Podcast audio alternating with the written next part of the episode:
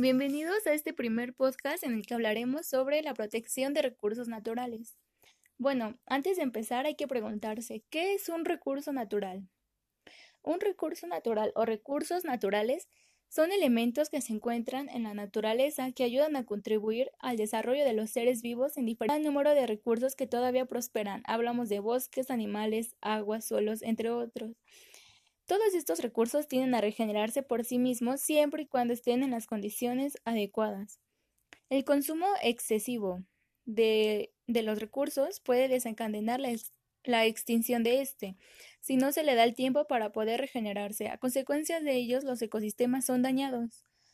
Hay dos tipos de recursos naturales en el planeta, los renovables y los no renovables. Los renovables son aquellos que dejando que se regeneren pueden volver a usarse como las plantas, animales, agua y suelo. Los no renovables, al ser utilizados, ya no pueden ser usados más. Un claro ejemplo son los minerales y el petróleo. Existe otro tipo de recurso natural que es permanente, tales como el sol. México es el cuarto país más rico en especies. Esto está estrechamente ligado a, los ecosistemas y a su protección. En este siglo se ha notado un gran cambio en el deterioro de los ecosistemas. Nos enfrentamos a una problemática ambiental muy grave. El comportamiento humano en todas sus facetas debe adaptarse para hacer un cambio en la forma de vivir sin dañar al medio ambiente.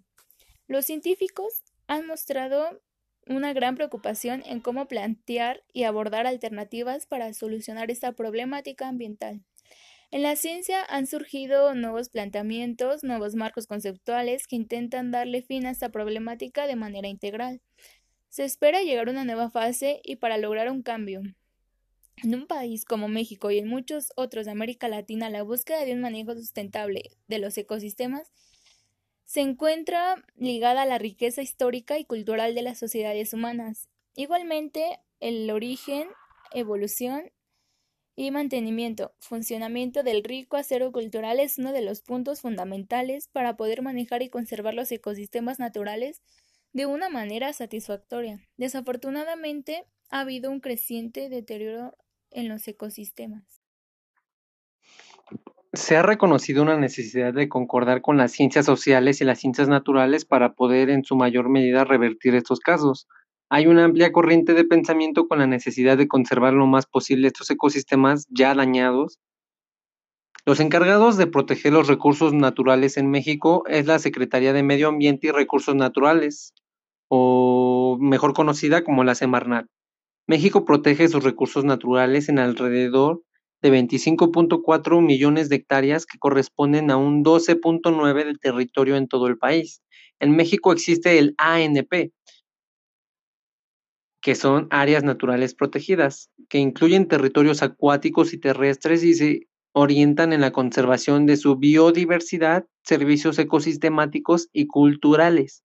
Una de las características de las ANP en México son aquellas que contienen muestras son aquellas que contienen muestras representativas de uno o más ecosistemas en buen estado de preservación y que están destinadas a proteger los elementos naturales y procesos ecológicos que favorecen el equilibrio y el bienestar social. Las áreas naturales protegidas en México son 182, donde se dividen en seis categorías. Reserva de la biosfera, donde hay 45 áreas, parques nacionales, donde hay 66, monumentos naturales, son 5, áreas de protección de recursos naturales, donde hay 8, áreas de protección de fauna y flora, son 40, santuarios, que son 18 áreas. Aparte de la mano del hombre que causa muchos daños en el medio ambiente, podemos hablar de desastres naturales, que conlleva a riesgos físicos tanto los que se relacionan con el clima por inundaciones, como pueden ser los ciclones, los huracanes, las tormentas o las sequías, como los geofísicos, que son los terremotos o las erupciones volcánicas. Cuando los riesgos naturales afectan a una población vulnerable, la consecuencia es el desastre. Aproximadamente 9 de cada 10 desastres se relacionan con el clima.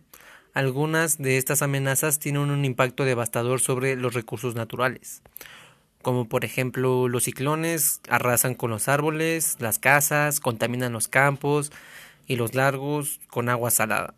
los lagos, perdón. Las sequías se llevan los abrevaderos y el pasto del ganado, pero bueno, los recursos naturales pueden protegerse y conservarse de varias maneras. De manera individual hay un conjunto de acciones que pueden marcar una diferencia positiva a largo plazo, como el andar en bici en lugar de automóvil, ya que se reducirían drásticamente, bueno, a largo plazo las emisiones de carbono en la capa de ozono y también se reduciría el agotamiento inmediato de combustibles fósiles como el petróleo, ya que sabemos que la gasolina está hecha pues a base de petróleo. También podemos crear nuestros propios huertos. Esto es sano para ti y para el medio ambiente porque la industria agricultora, aparte de utilizar pesticidas, ocupa varios químicos los cuales te hacen daño a ti, a tu familia y al medio ambiente. Más que nada los ecosistemas que están en esos en esas tierras. También podemos reutilizar el agua de lluvia. También podemos reutilizar el agua de lluvia para pues usos que no necesariamente tiene que ser agua limpia, como por ejemplo lavar el patio, eh, para el baño, para bajarle al baño, también para uh, que, se te puede ocurrir para lavar, o sea, para cosas así, o sea, que no necesariamente necesitas agua limpia, ¿sabes? También eh, hay que disminuir el uso de plásticos, como ya se está viendo actualmente con las bolsas. Y bueno, esto beneficiaría demasiado al medio ambiente a largo plazo. Y bueno, eso fue todo de este primer podcast. Gracias.